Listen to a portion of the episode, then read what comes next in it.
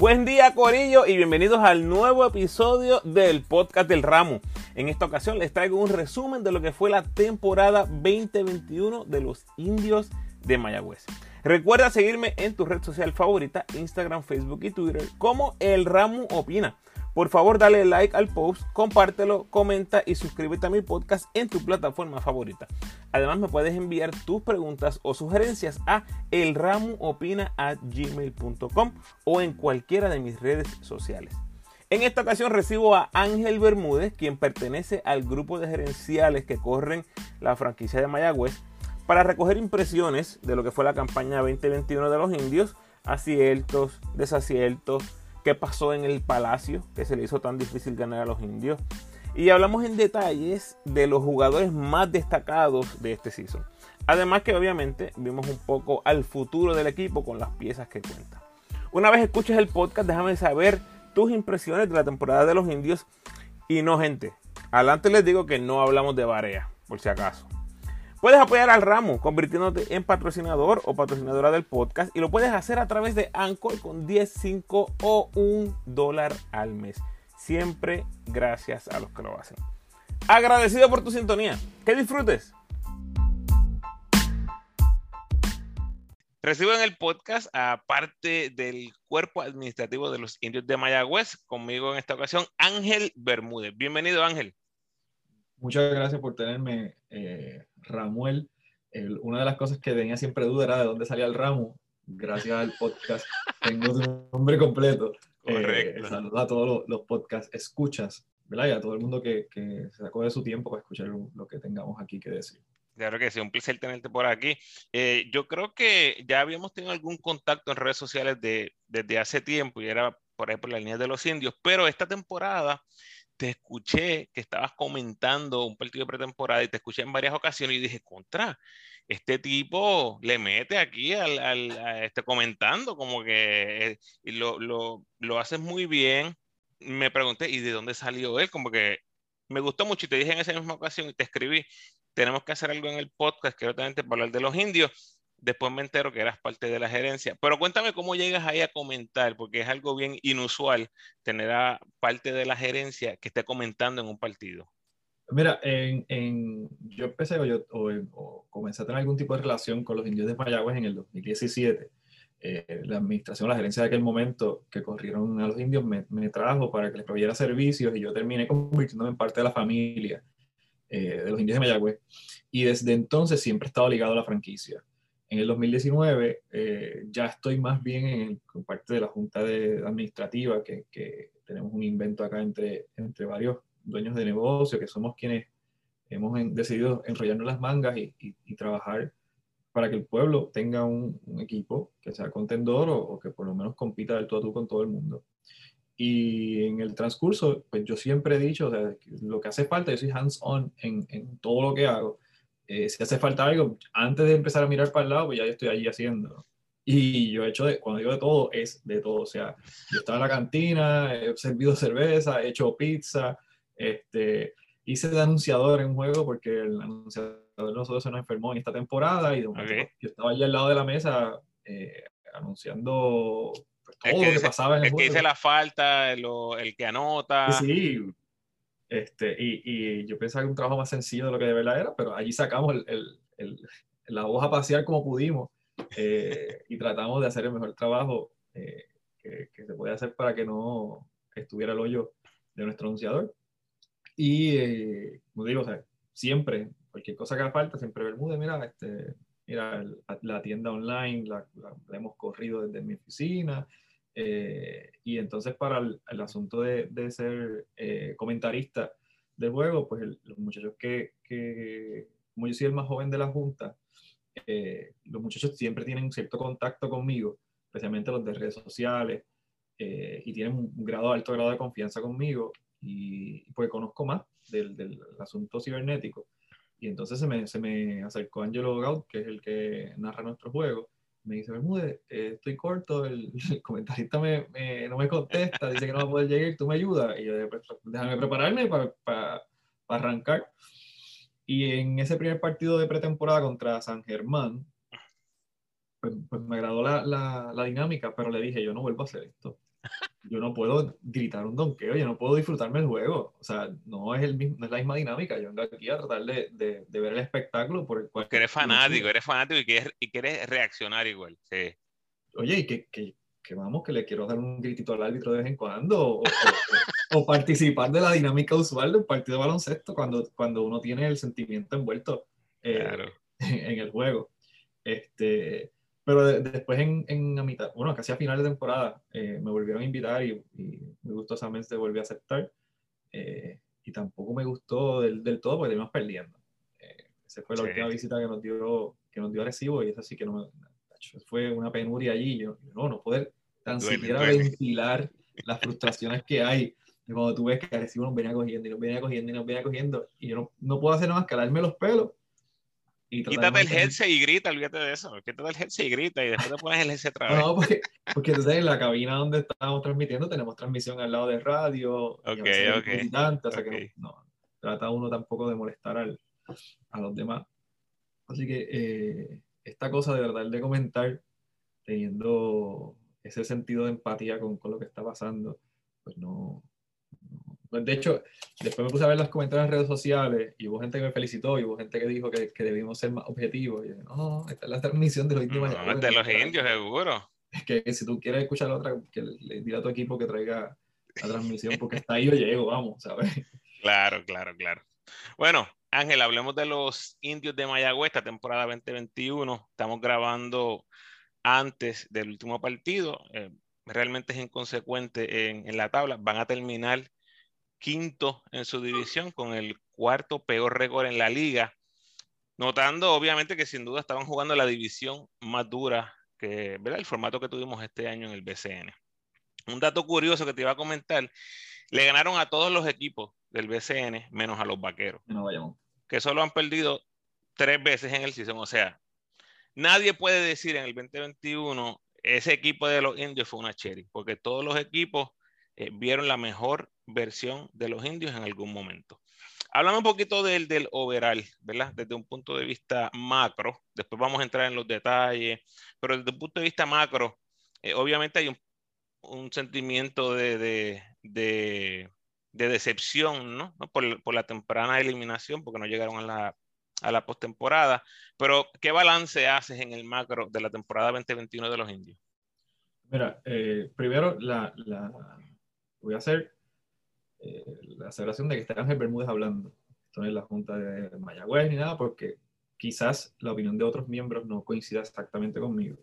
Eh, nosotros sí teníamos unas metas altas para el equipo. Nosotros llevamos confeccionando desde el 2019, haciendo los picks eh, bien, bien estratégicamente, eh, buscando mantener un core bajo en términos salariales, pero igualmente competitivo y entendíamos que después de las demostraciones, especialmente de, de ese inicio del 2020, eh, la pandemia, está jugando eh, formidablemente. Y, y, entendíamos que quizás no teníamos equipo campeón, ¿verdad? especialmente con, con, con lo que venía en papel desde Bayamón. Eh, pero teníamos un, un, equipo de verdad que podía competir con cualquiera y que entonces lo determinante en los resultados iban a ser situacionales, asuntos situacionales dentro del mismo partido. Eh, quizá un matchup, quizá una mano caliente, eh, pero, pero que no iba a haber una tendencia desde el principio que, que, nos tirara ni muy arriba ni muy abajo. De hecho, la predicción o el consenso de nosotros que esperábamos era más o menos jugar para 500, quizás un poquito más, quizás un poquito menos, que al final no resultó el, el, lo que esperábamos en términos de resultados pero gran parte de la temporada estuvimos jugando en, en esa cifra. Uh -huh. Así que en términos deportivos, eh, pues sí es decepcionante. No hay, no hay otra forma de, de, de mencionarlo. Eh, hay muchas cosas buenas que recoger, pero, pero no, no, no dan para inclinar la balanza y, y, y, tapar el resultado definitivo, que es la, la no clasificación a, a la postemporada, que, que para nosotros era fundamental. Claro.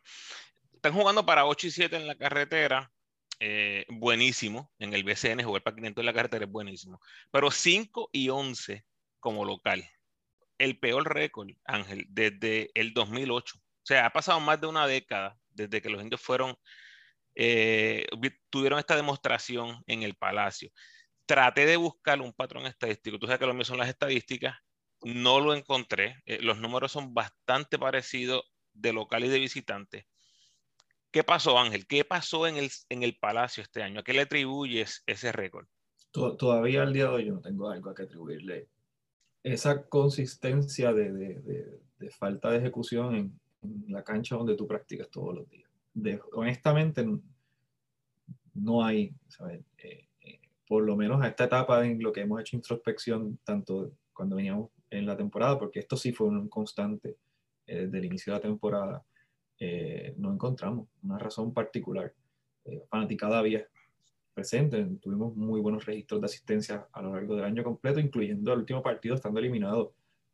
tuvimos un, registro decente de, de, de público.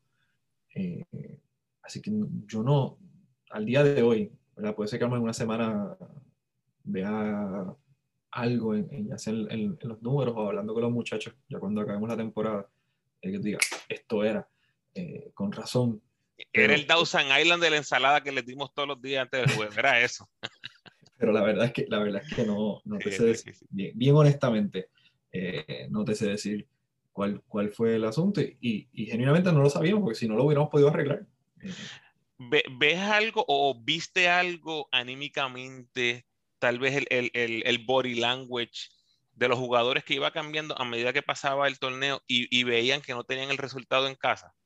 Mira, eh, yo sí te puedo decir que, que yo, y este Ángel Bermúdez de nuevo, yo creo que la burbuja fue bien nociva eh, para el grupo en, en general. Y poniéndome en los zapatos de los muchachos, eh, la burbuja implicó convivencia día y noche, compartiendo habitación y, y, la dinámica habitual que uno tiene en el deporte, cuando, cuando lo practica o leerse, especialmente en deportes de conjunto, es que hay un espacio siempre de tu poder eh, salirte de ahí.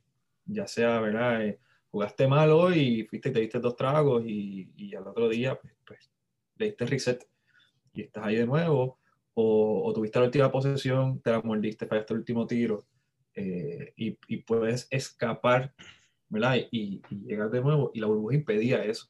O sea, cualquier problema que hubiese en el manejo interno de los asuntos, eh, lo único que, que hacía era presentarlo, porque tú tienes que irte a dormir al lado de, oye, del resto de tu equipo, para práctica mañana a la hora que fuere y, y no, hay, no había un escape. Este, estuvieron dos meses sin ver a sus parejas, dos meses sin, sin las dinámicas habituales. Eh, y yo creo, ¿verdad? Eh, y esto es un take mío, que, que, hubo relaciones que se laceraron allí y que, y que ¿verdad? las traímos hasta, hasta el inicio de la temporada.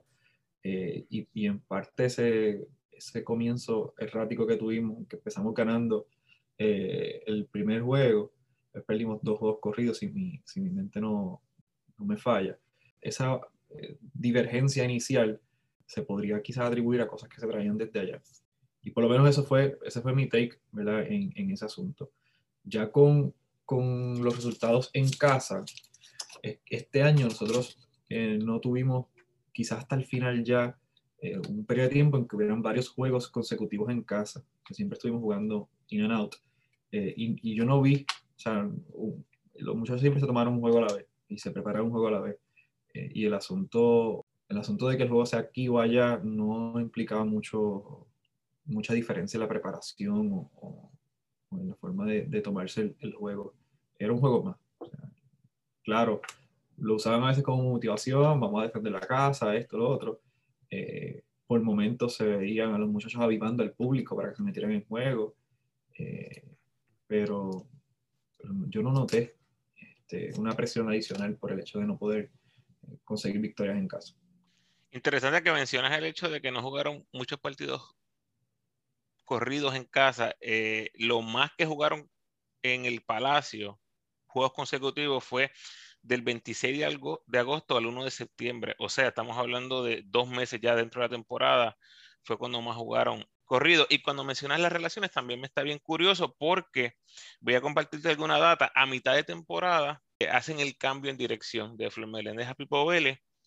Eh, bien interesante, estadísticamente, que es donde yo eh, vivo, no hubo gran diferencia. O sea, con Pipo mejoraron 8 unidades de eficiencia en ofensiva, pero bajaron 11 unidades de eficiencia en defensiva. O sea que siempre fueron ese equipo jugando, para 500. El 3 de septiembre están en 12 y 10 cuando le ganan a Ponce. De ahí en adelante eh, se cae el equipo estrepitosamente al cierre de la temporada, especialmente en defensa, donde de ser uno de los, uno, de los equipos promedio, eh, bajaron casi al sótano en, defensa.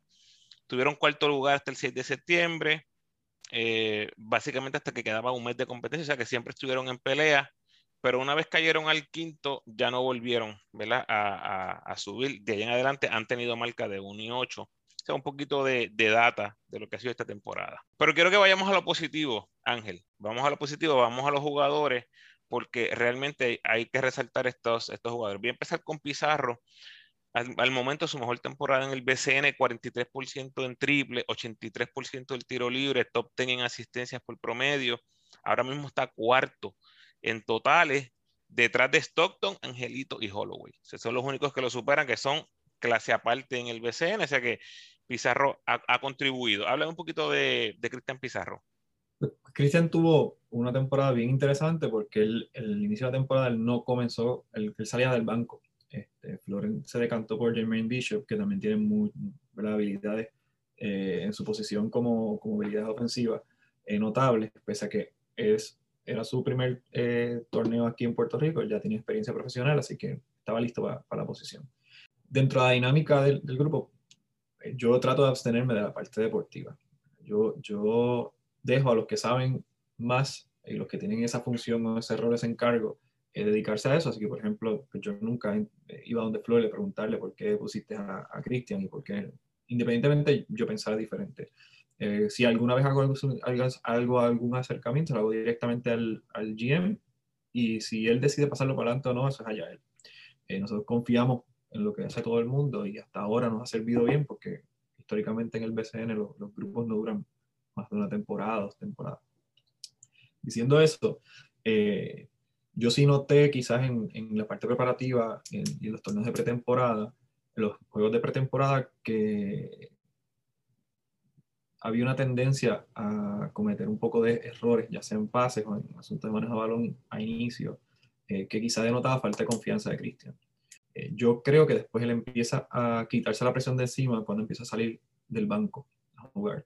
Eh, Flor lo empieza a usar de nuevo a iniciar y luego tiene un descenso nuevamente su performance y luego lo sigue trayendo el banco y sigue brillando hasta que en definitiva, ya casi pasando una cuarta parte de la temporada, eh, se queda como, como titular. Una de las cosas que siempre yo pues, mencionaba es que yo no entiendo por qué Cristian no tomaba más el triple cuando estaba metiendo igual o mejor que todo el mundo. Él tuvo gran parte de la temporada tirándolo por encima del 50%. Y bueno, si eres efectivo, pues, pues aprovecha y úsala. yo, yo, recuerdo que tanto la temporada pasada eh, como la del 2019, Flor siempre le decía que tú eres de lo mejor que hay en Puerto Rico. Tienes que creerte. Que creerte. Eh, incluso hay una foto por ahí eh, del 2019 de José Juan hablando con él en el camerino, la tenemos por ahí. porque, porque era un asunto más mental de confianza, confianza. de que, que otra cosa, porque la vida la tiene. Él, él es si no es el primero, siempre está, eh, más temprano que llega a, las prácticas. O sea que él pone el trabajo, él, sabe lo que quiere, sabe la rutina, claro, conoce sus habilidades, y le faltaba el sentirse que es igual o mejor que, que quien lo defiende. Y, y, nada, con el tiempo y las victorias se dio cuenta que él puede superar a cualquiera, eh, ya sea ¿verdad? aprovechando una cortina, o simplemente eh, jugando el mismo el pick and roll o, tratando de acomodar una jugada eh, que ya estuviera prehecha eh, o saliendo de un timeout. O sea, él, él, en la medida que él empieza a ejecutar, él agarra esa confianza y, y termina teniendo los números. De hecho, yo, yo me quedé esperando que lo invitaran al, a la competencia de tiro de tres, por ejemplo. es que este, Ángel, este año habían un montón de jugadores lanzando 50%, una cosa ridícula. Yo creo que yo nunca había visto algo así en el BCN. Yo, tampoco. Este, y eso, y eso podemos usarlo de forzado para, para el, asunto de uno de los, de los, problemas que nosotros tuvimos al, principio de temporada, que era el asunto de rebote. Eh, ahora, quizá por influencia norteamericana, pues se está tomando mucho ese tiro de tres. Necesariamente los rebotes salen más largos. Y estamos teniendo problemas porque tenemos hombres grandes, pegaba aro esperando la bola y no podían, no había rebote que, cayera allí. Eh, y esos ajustes se tuvieron que haber hecho sobre la marcha. Este, y muchas veces definieron juego.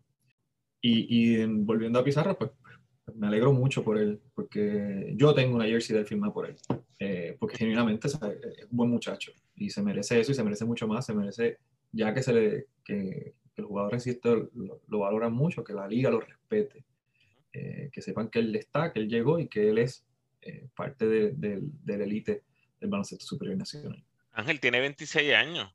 A los 26 años es cuando estamos empezando a ver históricamente en Puerto Rico que, o por lo menos historias recientes, que es que los jugadores empiezan a despegar en su estrellato, ¿no? Por, por ponerlo de alguna manera. Así que sin duda, lo mejor está por venir para Pizarro, un jugador con muchas destrezas, con muchas destrezas como tú lo mencionas. O sea, él, entra, o sea, estuvo muchos años con, con bajo, el, bajo el mandato de Pachi en, en Arecibo, eh, practicando con Walter Hodge, que también es un profesional de altísimo calibre.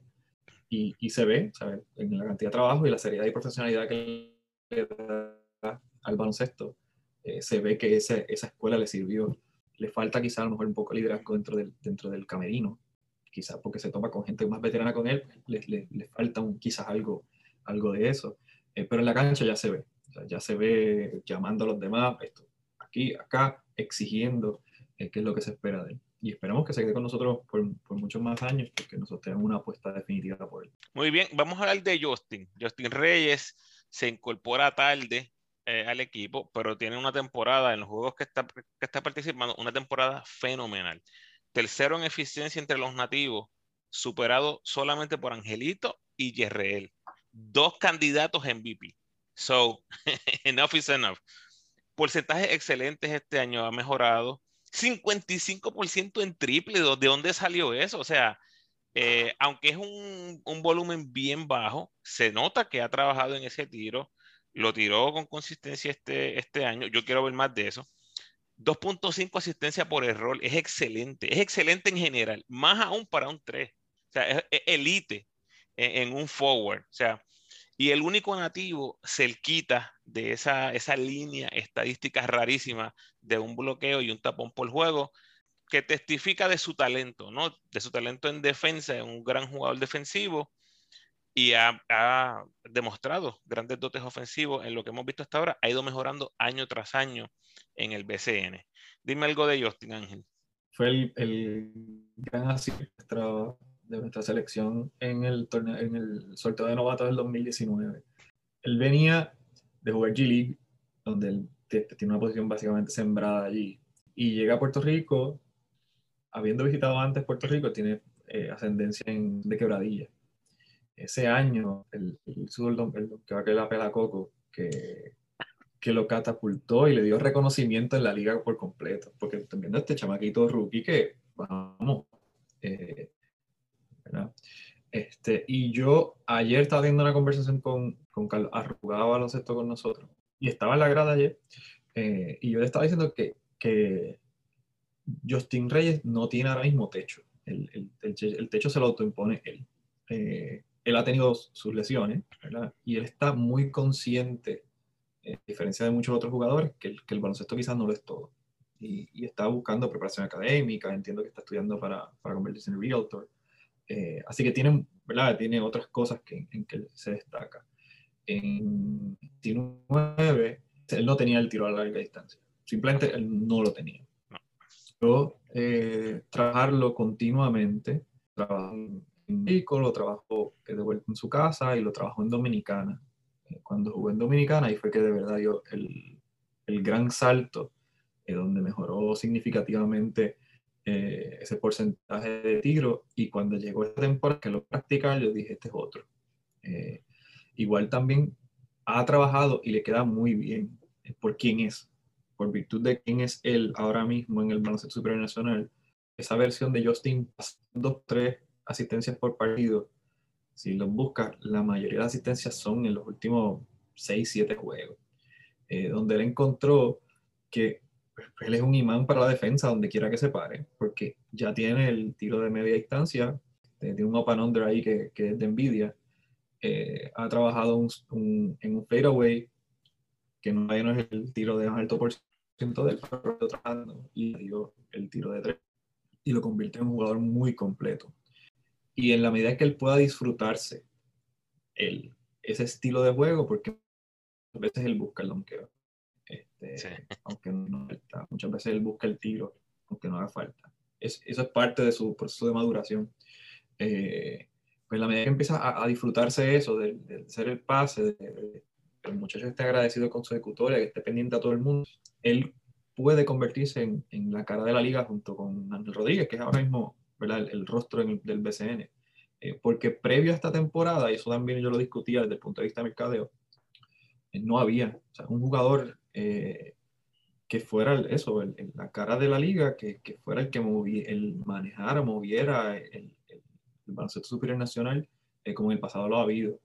Eh, no hay un representante que esté ahí junto, que, que, que, todo el movimiento del marketing esté alrededor de ese jugador o que sea la figura principal de atraer marca.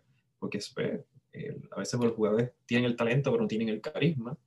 A veces tienen el talento, el carisma, pero no tienen las ganas o el deseo, o, o, o no tienen un motor detrás que los empuje, los empuje a eso y, el, y la liga, gracias a la entrada de, los nuevos apoderados y, y, el, y la suerte que se ha, que se ha podido tener desde el manejo eh, de poder llevar a cabo un torneo de altura, aún con todas las limitaciones del COVID, este, es propicia para eso. Y yo, yo creo que Justin, si quiere, si le da la gana, él puede convertirse en, en, en, una, en una estrella pero total, porque él es un all-around player que ha sabido identificar sus debilidades y las ha ido manejando y las ha ido trabajando.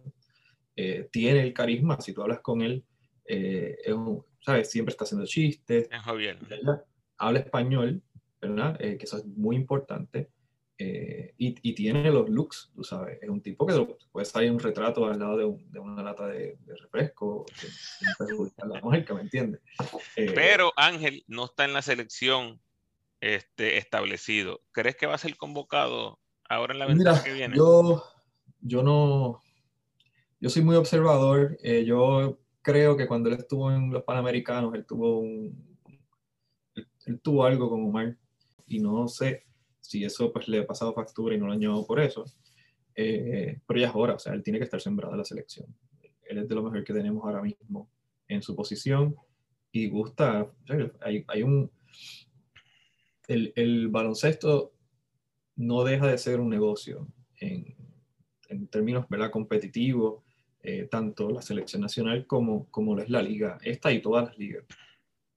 Y en la economía del, del deporte, así yo le digo, eh, tiene, es, es, es, circular, a eso me refiero. Para poder tú tener un equipo competitivo en, en esta, en cualquiera, tú necesitas chavos porque hay que pagarle a los mejores jugadores. Pero los chavos se hacen de entrada de fanáticos que quieren ver al equipo que ganen, de auspiciadores que quieren, tienen tener presencia donde hayan fanáticos. Así que si tú no tienes un equipo que gane juego, no va a tener fanáticos y el que paga por la publicidad no te va a decir, pues no, yo, tú no vales eso porque mi logo lo van a ver X cantidad de personas y con menos que eso yo, lo pongo, yo pongo un anuncio en Facebook y ya. Entonces, eh, a menos que haya una inserción de capital de afuera o que crezcan las estrellas dentro del equipo, es bien difícil el, el, poder ser bien competitivo. Eh, y en el caso tanto de, de, del análisis que uno hace cuando se mete en, el lío de, manejar el, negocio del deporte, como quien dice, pues, pues tú tienes que tener esos elementos presentes. Es esta, estas son estos los jugadores que hacen que los fanáticos vengan. Porque a lo mejor tú no ganas juego, pero te hacen 40 donkeos espectaculares que la gente va a estar allí. Si, si hay fanáticos, pues entonces las marcas van a decir, ¿sabes qué? Yo quiero estar allí presente. ¿Por qué? Porque en la foto de, digamos, Justin Reyes, por usar el ejemplo de él, haciendo un donkeo por encima de tres, mi logo es el que se ve ahí atrás. O en el uniforme. Claro. Y ahí tú tienes un poco de capital para seguir mejorando la plantilla y eventualmente convertirte en contendor. Y eso mismo le pasa a la selección. O sea, la selección vive de auspicio.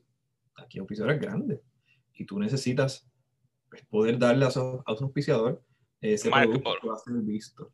Tú puedes jugar el baloncesto flat y ganar 200 mil juegos. Pero si hay una jugada que te salga en una foto, que no hay un highlight reel que esté corriendo una semana por las redes sociales, pues hasta dónde está tu alcance. ¿eh? Y son cosas que a veces hay que medir. Y yo digo, para mí Justin Reyes es el, el full. Eh, claro. Tiene que estar ahí. Bueno, haciendo hincapié en lo que mencionaste de la visión de Justin eh, transformándose en la temporada, promedió 2.2 asistencias en los primeros 13 partidos y promedia 5.3 asistencias por juego. O sea, más del 100% de aumento en los últimos seis partidos. O sea que es un, es un cambio significativo que como tú mencionas, han visto. Eh, ah, y estamos de acuerdo. Justin tiene que estar en la selección. Esperemos, que, esperemos verlo ahora en la, en la próxima ventana. Déjame hablarte de Page, porque a mí Page me intriga muchísimo este jugador. Eh, mejoró prácticamente en todas las áreas estadísticas en comparación con el año pasado.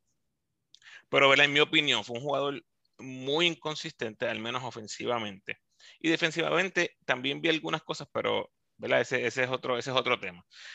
Pero en lo positivo, proyecta terminar top 5 en robos en la liga y top 10 en puntos entre los nativos. O sea que indudablemente este, la gente esté de acuerdo o no, le gusta el jugador o no, los números están ahí, un jugador bien talentoso.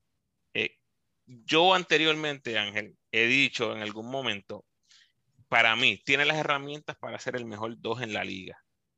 Para mí, y todavía, ¿verdad? tenemos a Mojica, que es clase aparte, tenemos a Vueltas, que todavía en su edad, eh, los dos siguen, siguen contribuyendo grandemente a sus equipos, pero para mí Page tiene las herramientas para estar en esa conversación. No pasó este año, pero yo esperaría que de aquí a dos años mínimo él tiene que estar en, esa, en ese grupo elite. Háblame de, háblame de Page. Mira, Jason Page es un, es un, caso bien intrigante porque es un, es un chamaco que, que, tiene muchísimo talento y mete bola de donde sea. Eh, y viene con un resumen, porque jugó con, con Maine en G League y metía balones. Y allí compartió eh, con, con, jugadores NBA, eh, que es la filial de Boston este, en la G League. Y, y él sabe que puede defender un jugador NBA, él sabe que puede superar jugadores que están en la NBA y él lo tiene bien presente. Quizás es, es, bajito para lo que es un, a un 2 eh, a ese nivel, este, pero en Puerto Rico no debería tener demasiados problemas para, para mantenerse sembrado, eh, en este caso, ¿verdad? en Mayagüez, eh, como, como el 2 titular. Y tiene todo, todo, todo, todo lo que necesita, no solamente para ser el mejor 2 de la liga, sino para, para ser contendor a jugar más valioso eventualmente eh, yo espero verlo ahí como candidato a eso. Eh, porque es que es, un chamaco espectacular, o sea, deportivamente es espectacular. Eh, tiene un hambre competitivo enorme y, y, él sí quiere ser el mejor. O sea, eso, eso es algo que él lo hace ver. sí noté quizás que las jugadas montadas bajo, inicialmente cuando estaba Flor, quizás no le eran las más beneficiosas para explotar su estilo de juego.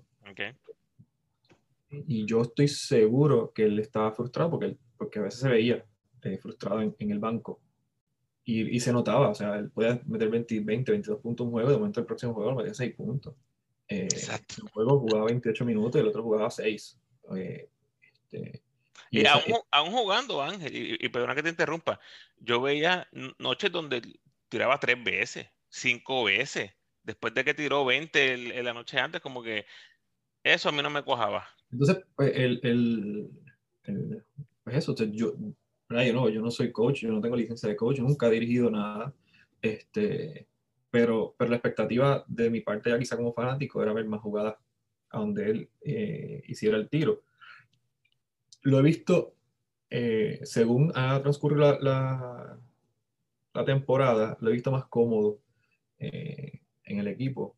Eh, yo lo llegué a ver sentado en una esquina, aparte, en el banco. Este, y de nuevo, eso es normal, hay, jugadores que se frustran, ya sea con su noche o con el rol que tienen o lo que sea. Eh, y él dio un cambio, no sé, quizá como en el sexto, séptimo juego de la temporada, donde entonces ya yo lo veía más aplaudiendo la jugada, siendo el primero que se para a saludar. y esas cosas siempre son buenos indicadores. Claro. Este, Y, en estos últimos juegos, incluso, ¿verdad? Pues, lo vi haciendo lo mejor que puede, hasta donde se le permite. Eh, de igual forma, de ordinario, eh, la asignación o la tarea del defensiva tampoco era la más, la más fácil del mundo. O sea, eh, hay dos en esta liga que, que vamos, que, van a meterte 10, 10, 12, 16 puntos sin querer hasta con la izquierda, con la derecha. O sea, hay mucha habilidad y talento en la posición número 2 en Puerto Rico. Y nada, yo, yo genuinamente espero el ascenso vertiginoso de él. O sea, hubo otro juego acá, bueno, he comentado, pero es que ese juego, el, el de un donqueo que, que el juego contra agresivo, wow. Ese, yo lo compartí en redes sociales. Me trepó. De las cosas más espectaculares que he visto, fue con la zurda. Y no es que no se den jugadas así, es por la estatura, un jugador explosivo, un jugador con, ese talento, además de todo lo demás que puede hacer un tirador que tira sobre 40% de tres, que también te ataca el canasto así, tiene esa confianza. yo estoy de acuerdo contigo, tiene que ser un jugador eh, que veamos progreso, que veamos más confianza. Eh, eh, y de nuevo, ahí hay, muchas cosas que yo no, no sé, porque yo no estoy dentro del camerino, pero ese rol protagónico ya es hora de dárselo. Este, tú sabes, el, el que él sepa, mira, pues, se te fue la bola, le pasó en el segundo juego, en el juego que perdimos contra Carolina, el segundo. Nosotros perdimos ese juego estando empate, se le da el balón a él y él se le va de las manos, Will Martínez anota una huira. Horrible. Eh, sí, eso le tiene que haber dolido, eh, tú sabes, este, enormemente. Eh, y me imagino que tiene que haber afectado performance de dos, tres juegos adicionales, no lo sé. claro. Pero sí, yo, yo, no, yo no veo ninguna razón por la cual vaya a haber una merma en, su, en su producción, al contrario, eh, ya él conoce a los jugadores, ya conoce la liga, eh, él, eso sí, él habla mucho en la cancha, todo el tiempo, con los árbitros, con los jugadores, con, con el banco del otro lado, con el banco de nosotros. Eh, a lo mejor quizás le debe bajar un, le debe bajar un poquito ese tono al, al asunto, pero, pero en la medida en que el, el, el, equipo se plantee jugar a través de él, se va a ver eh, una mejoría significativa, no solamente su estadística, yo creo que overall en la ejecución del, del, equipo. Claro, él es un jugador, yo he hablado con un amigo mío que hay gente como yo, si tú me ves a mí jugando en la cancha de baloncesto, tú dices, teate, Ramos está tratando todo lo que puede, pero se ve que no la tiene, está tratando, se nota que está tratando. Pecha es un jugador de estos que tú lo miras y es como si, como si no se esforzara, todo le sale tan natural, tan smooth el tiro, eh, penetras un jump shot y es como que ese tipo está tratando, como que es un talento eh, a otro nivel. Eh, y, yo siempre evito, evito poner nombres porque, ¿verdad? La gente se puede ofender y eso. Pero él es un jugador de esos que yo digo, el talento de este chamaco natural is off the charts. Como que si, si, él trabaja en mejorar, como que los jugadores que se nota que no tienen tal vez ese talento, que se esfuerzan al máximo para intentar hacer algo en la cancha, eh, se nota a veces. Y con él es, otra cosa. Bueno, anyway, no sé si me entendiste, pero... Sí, pero te sigo por completo, porque, porque eh, coincido contigo. O sea, a él las cosas le salen sin, sin por lo menos no se ve eh, que conscientemente, es como si el subconsciente ya estuviera alambrado para saber cuándo cambiar de dirección, cuándo penetrar por la izquierda, por la derecha, hacer un, fadeaway. O sea, eh, le sale y ya eh, eh, es, es, es, una cosa que da gusto ver porque eso es talento de verdad. Puro. Y nosotros tuvimos, ¿verdad? tenemos la dicha de haberlo escogido en el sorteo de novato, que yo creo que eso no se dice, pero, pero de, de los mejores trabajos que se hace de scouting en estos últimos tres años ha sido el de Mayagüez. Sin duda. Sin Ponce, duda. Ponce botó la bola este año este, pero, pero overall, los últimos tres años de Mayagüez ha sido espectacular. Espectacular. Y ahí yo no meto la mano. Eso, eso, yo se lo dejo por si acaso. Hay que aplaudirlo. Y hablando, hablando del draft, el último jugador que quiero mencionar en esta área, Jermaine Bishop, novato, como, como dijimos, muy buena primera temporada, eh, inicialista, como mencionaste, con Flor, esa primera parte de, del season honestamente, lo que vi me encantó. Un point rapidísimo, fuerte, buen pasador, buen manejo de bola. 41% en triple es muy bueno, muy, muy respetable. Se atreve a tomar ese tiro. O sea, What's not to like, Ángel, con... Pues mira, este, yo sé que él tuvo en algún momento quejas de calambre. That's what's not to like. Este, mm. eh, con, por, tanto con Flor como después, había veces que yo me preguntaba por qué no lo ponen, por qué no lo ponen, por qué no lo ponen. Resultaba pues que, se, había quejado de alguna dolencia eh, o algún calambre. Eh, y, y, no sé si eso es falta de preparación adecuada o es asunto de la interna del, del, trabajo del, del, cuerpo de preparación física que hay que, que, ver qué está pasando, pero eso, eso no es lo que tú esperas que suceda, o por lo menos si sucede, pues no, sea después de, de 35 minutos de juego. Eh, Bishop me gusta mucho, lo que vi tanto jugando a la 1 como a la 2. En, en, muchas ocasiones, tanto Flor como Pipo los han usado, han usado a Cristian Pizarro en la 1 y a él en la 2, eh, y ha seguido produciendo, o sea, él toma el tiro cuando tiene que tomar ese tiro de 3. Eh, desde que sale de la mano de él ya yo sé si entra o no entra. Este, y, y, es un tirador muy consistente. Eh, es exigente consigo y con los demás del grupo, que eso también siempre ha sido una cualidad. Eso te genera problemas cuando todo el mundo se exige y perfecto. Eh, de aquí, del, del, de, de, moler vidrio, a veces salen, salen mejores cosas. Este, y es lo que yo espero de los muchachos. O sea, lo último que yo quiero ver, que, quiero ver es dejadejo o, o, que no les importe. Porque por, por más que el baloncesto sea un negocio o lo que sea, las letras que están en el pecho de una ciudad y la gente que llega allí se identifica con la ciudad y eso debe pesar. Y para los jugadores que vienen de afuera es difícil entenderlo, porque ellos no tienen ningún vínculo eh, con la ciudad, a lo mejor tienen un vínculo, Page, por ejemplo, la mamá es de, creo que es la familia de la mamá, son de Juanadilla. Eh, Justin Reyes son de Quebradilla, o sea, eh, Mayagüez es pues, pues, ahí donde, donde caí. Donde trabajan. Y hacerlo, y hacerlos que, que entiendan que el esfuerzo de nosotros es por esas letras eh, y, que queremos que ellos se metan en la causa, pues no siempre es tan, tan fácil o sencillo. Eh, yo espero seguir viendo de él. De nuevo, jugando la 1, jugando la 2, me da igual eh, cómo sea. Es, es tremendo muchacho y defiende muy bien. De nuevo, hubo, días que la defensa se le salía a mano, pero, pero aquí estaba defendiendo era Walter Hodge, ¿sabes? Este, este año no estaba fácil defender el Este año era otro, otro nivel. Este año Stockton, Angelito, Stockton, Angelito Holloway. El mismo Gerald de Jesús. De no está fácil. Este, es una cosa la chula de ver porque Jerry jugó con nosotros. Y en el primer juego que nosotros tuvimos con él lo logramos parar porque pues quizás le, le, cortamos las vías de penetración y, y, su juego no fluye igual. Eh, pero, pero el, bueno, el, el último juego que tuvimos allí nos hizo canto en Ponce. Este, y, y, y Macho también es otro, es otro tremendo jugador muy profesional. Eh, yo no lo he visto ni tocar con un puntero hacer una botella de cerveza. Este, en su estancia aquí en Mayagüez, lo de era agua. son cosas que, que uno, Detallito. uno no siempre ve en los demás jugadores y es digno de reconocer, aunque no estaba hablando así que saludos a Macho. Claro que sí. bueno, vamos a acabar con los refuerzos. Ahora tal vez va a ser un poquito más negativo el tono. Vamos a hablar de Conklin, Ángel, porque yo creo que este es pues, el, último punto que quería hablar contigo. Y te voy a compartir pura data, porque estas son, estas son las, los tipos de estadísticas que yo me pregunto acá como, eh, como fanático y como seguidor del BCN. ¿Será que los equipos están viendo estas cositas o, ¿verdad? Hay, otro, hay otros ajustes que se hacen en la mancha entre los 24 refuerzos que jugaron más de la mitad de los partidos con sus respectivos equipos, Conklin terminó en la posición 22 en eficiencia de 24. Solamente los grises Anthony Cambo y Kevin Mikkel fueron peores, ¿verdad? En esta temporada. Y uno no quiere estar en la conversación con, con ellos. Definitivamente no. 56% del tiro libre.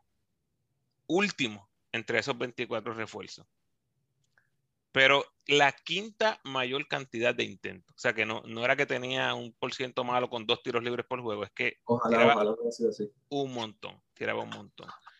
5.5 rebotes por juego. Entre los jugadores refuerzos 4 y 5, solamente Will Daniels recogió menos rebotes. 23% en triple, también entre los peores en la liga. O sea, en fin, you get my point. Y esto no fue así en la segunda mitad de la temporada o después que vino de, de, que se lesionó. Esto fue desde el día uno. O sea, él no tuvo. Decir que tuvo una temporada inconsistente es casi premiarlo. Él tuvo momentos como refuerzo, quiero decir, quiero ser justo, ¿verdad? Estamos hablando de una, una figura refuerzo que tú esperas que, que, te cargue el equipo. Y era él era el refuerzo primario. ¿Cuánto se discutió cambiar de refuerzo? Eso, eso eh, o sea, es un, un tema que, que, se discute sí, todas las semanas, básicamente. Este, no porque sea él. Es habitual la discusión de cómo va el, equipo, qué está pasando aquí, qué está pasando allá. O sea, hay, hay, el discutir el performance de los jugadores es obligación, especialmente bueno, durante la temporada. Nosotros eh, discutimos sobre jugadores incluso fuera de la temporada y vemos que está haciendo fuera de, Puerto Rico y demás. Eh, porque al final de cuentas es un equipo profesional y aquí la administración se toma bien en serio eh, tratar de, crear el núcleo de herramientas para quedar en la mejor posición posible. así que el, performance de Conklin como de todos los jugadores se, dialogó semana tras, semana y nosotros tenemos también hasta incluso nuestro chat que, que acaba el juego, durante el juego hacemos comentarios. Eh, y el, el, asunto de los tiros libres, nosotros no encontramos forma de... o sea, nos, nos, dolió en resultados de partidos, pero no en uno, ni en dos, ni en tres de ellos. este, ese, ese en particular eh, para mí era pues, inconcebible, tú sabes. No es lo que tú esperas de un refuerzo en esta liga no es de lo que tú esperas de nativos en la liga. O sea, un equipo profesional de baloncesto no se puede permitir que un tiro solo, rutinario, eh, quizás con la presión de la fanaticada del, equipo puesta en caso de que sea visitante, estar fallando la mitad de ellos. O sea, no, eh, no, punto. Y, pues nos dejó un sin sabor, nos deja un sin sabor. Eh, y él tiene un montón de virtudes, o sea, Brian Conklin cogió un juego con Guaynabo y, y, terminó al, Se me olvidó el nombre del coach que tenían en, en Guaynabo. El anterior, sí. Eh, lo cogió y lo sacó de quicio. Eh, eso, eso, no sale en la estadística. El, el, el, coach estaba directamente gritándole a Conklin en cada vez que, que íbamos a, a, en ofensiva Conklin se encargó de repartir la receta y de jugar aquí, y de hacer esto y mencionar a los árbitros. Y el árbitro estaba pendiente y le pican la técnica. Eso, eso, eso, eso es astucia de Brian Conklin. Este, y, en, y en la veteranía que le aporta al, al, equipo, al cómo se hacen las cosas. Las, las intangibles. Y, también hay una esperanza siempre. Nos, tenemos una relación de llamas de una temporada. O sea, Conklin, nosotros conocemos a su esposa, hemos compartido quizá con sus hijos. Eh, y produjo en la este, cancha porque fue MVP y produjo en la cancha anteriormente. Eh, esperábamos eh, algún resurgir, quizá porque a diferencia de esa temporada del 2019, eh, que fue MVP, pues estaba pareado con, con Jesse Goodman para jugar a la 5 y pudiera jugar la 4 más libremente, pudiera tomar más tiros y demás. a diferencia del 2019, que, que él terminó jugando lo de centro. la verdad no resultó. O sea, ya sea porque hay scouting eh, mucho mejor eh, de él. Este, él tuvo dolencias en algún momento de la espalda baja, eh, que se recuperó y qué bueno que se recuperó totalmente y le permitió también la temporada. Pero, por ejemplo, el dato, de los tiros libres yo no, lo entiendo. O sea, yo puedo justificar todo lo demás. Este, bueno, por momentos, por momentos yo sentía que, que, que Jason Page rebotea mejor que Conklin. porque, porque así uno lo veía, o sea, este, pero de nuevo, quizá también se le, se le quitó parte de, ese rol protagónico que él tenía. Ahora, ahora él no es necesariamente la primera opción de tiro. Eh, los, los, macheos que le tocaron esta temporada eh, también no eran tan cómodos siempre. Y, y la liga joven, casi todos los equipos están jugando, por lo menos hay, por lo menos hay tres, cuatro equipos consistentemente corriendo mucho con el balón. Eh, y tirando tiros a larga distancia. Y, y, él tiene una desventaja ahí, o sea, Conklin no es un nene de 24 años. Este, y él tuvo una temporada bien larga en Francia, que, que tiene que haberle pasado factura. Y incluso tengo entendido que no va a jugar más ahora hasta, hasta enero, no va a buscar nada de contrato ni nada, va a cogerse un descanso que su cuerpo merece. Así que yo, espero que él pueda hacer esta introspección, eh, practicar el tiro libre, que yo no entiendo por qué todavía es la hora que no. nos costó partidos, punto. Los libres de él costaron partidos, y eso, pues. Es parte, es parte de. Pero lo que, eh, por lo que me dices, mi interpretación entonces es que había esperanza de que en algún momento se cambiara el, el no sé. De mi parte, sí. Fueron code switch para que viéramos al Conklin del pasado. Bueno, vamos a hablar del futuro, Ángel, ya para terminar. Eh, tienes a, a Jared, Ángel Matías, Basabe, prácticamente en el pico de sus carreras, jugadores todavía que le quedan muchísimos años. Tienes mejorando a Pizarro, tienes a Justin Reyes, tienes a Pech, como hablamos a saciedad en el podcast. Tienes a Bishop, una gran promesa que realmente está listo para contribuir. Ya demostró que está listo para contribuir ahora en el BCN. Eh, las piezas están ahí con dos buenos refuerzos. Definitivamente puedo ver cómo las expectativas del equipo eh, aumentarían. ¿Cuál, ¿Cuál, crees que será el enfoque mirando al 2022? ¿O ya, ya, ya, tienen algunos jugadores en la mira que tal vez van a perseguir en, en la agencia libre? Mira, eh, esa discusión yo no no la he tenido. Este, a mí me gusta el equipo tal cual está ahora mismo. Siempre hay jugadores que tú quieres añadir a la plantilla, siempre hay jugadores que gustan eh, de otros equipos. Eh, y hay siempre una puerta abierta jugadores que a lo mejor ahora acaba la temporada dicen, mira, yo quiero jugar más cerca de casa o quiero buscar un contrato mucho más grande. Eh, así que esa dinámica yo no la puedo, no la puedo predecir en, este momento. A mí, yo sigo pensando que la, la medida que el equipo coja un poco más de, de los jugadores, adquieran más madurez, y se adapten al rol y a los minutos, Mayagüez tiene grandes posibilidades de, de llegar a una semifinal en, en, un, en, un, futuro cercano. O sea, yo, yo, a Arecibo nosotros le ganamos dos juegos y el último que perdimos lo perdimos, ¿sabes? Eh, inmeritoriamente. En la raya. Este, no, no, para mí simplemente, para mí Pachi Cruz ganó el juego. O sea, eh, y lo dije el día ese que estaba comentando. Sí, te escuché.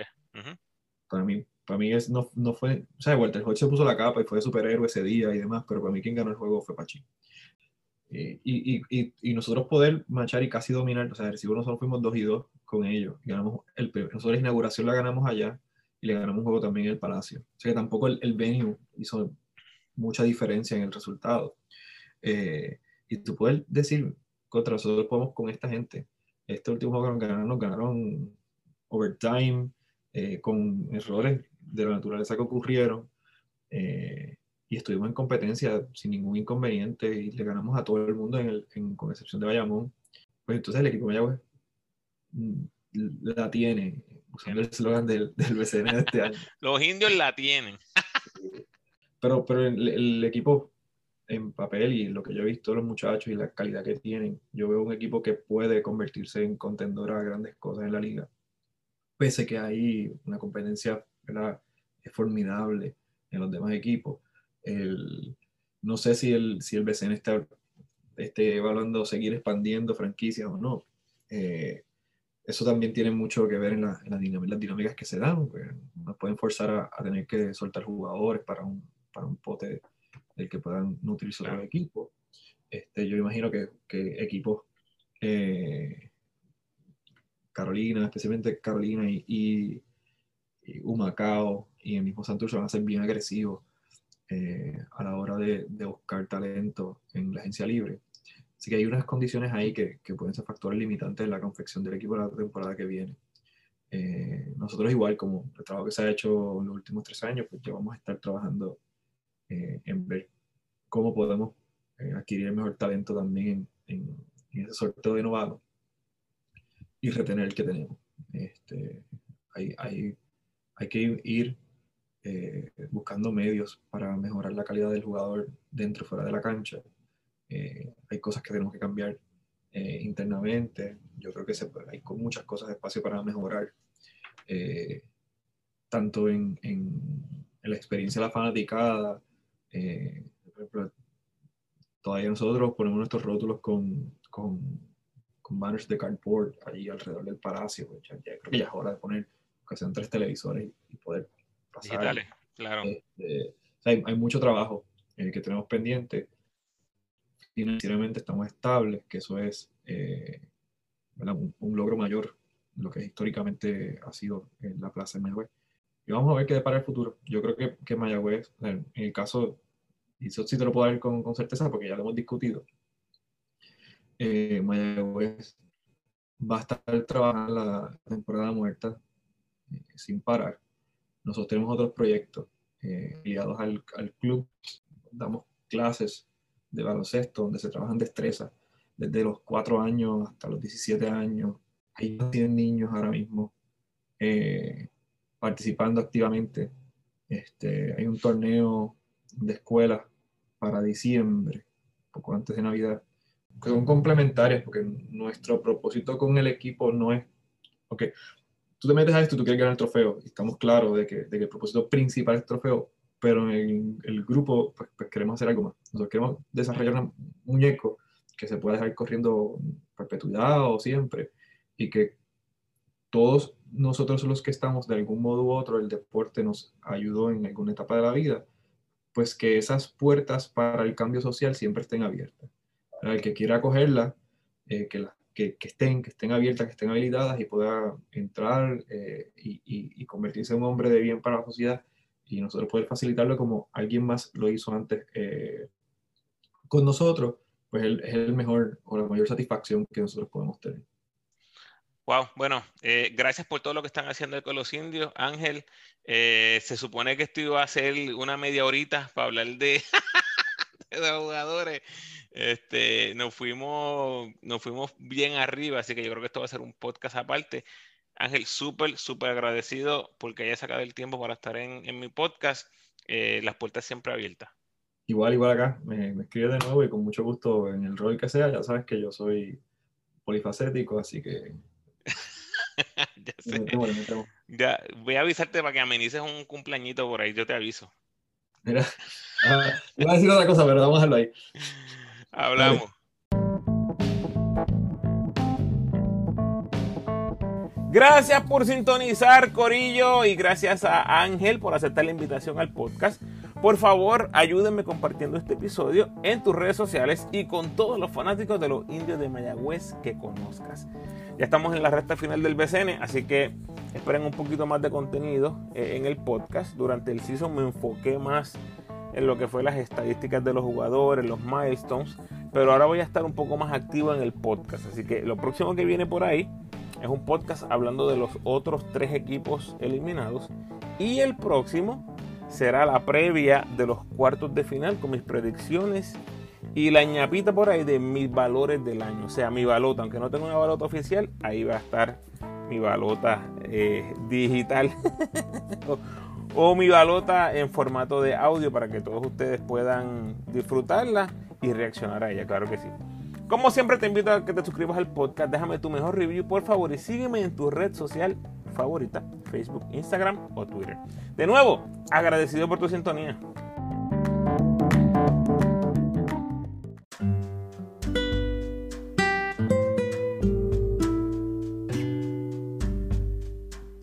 El pensamiento de hoy.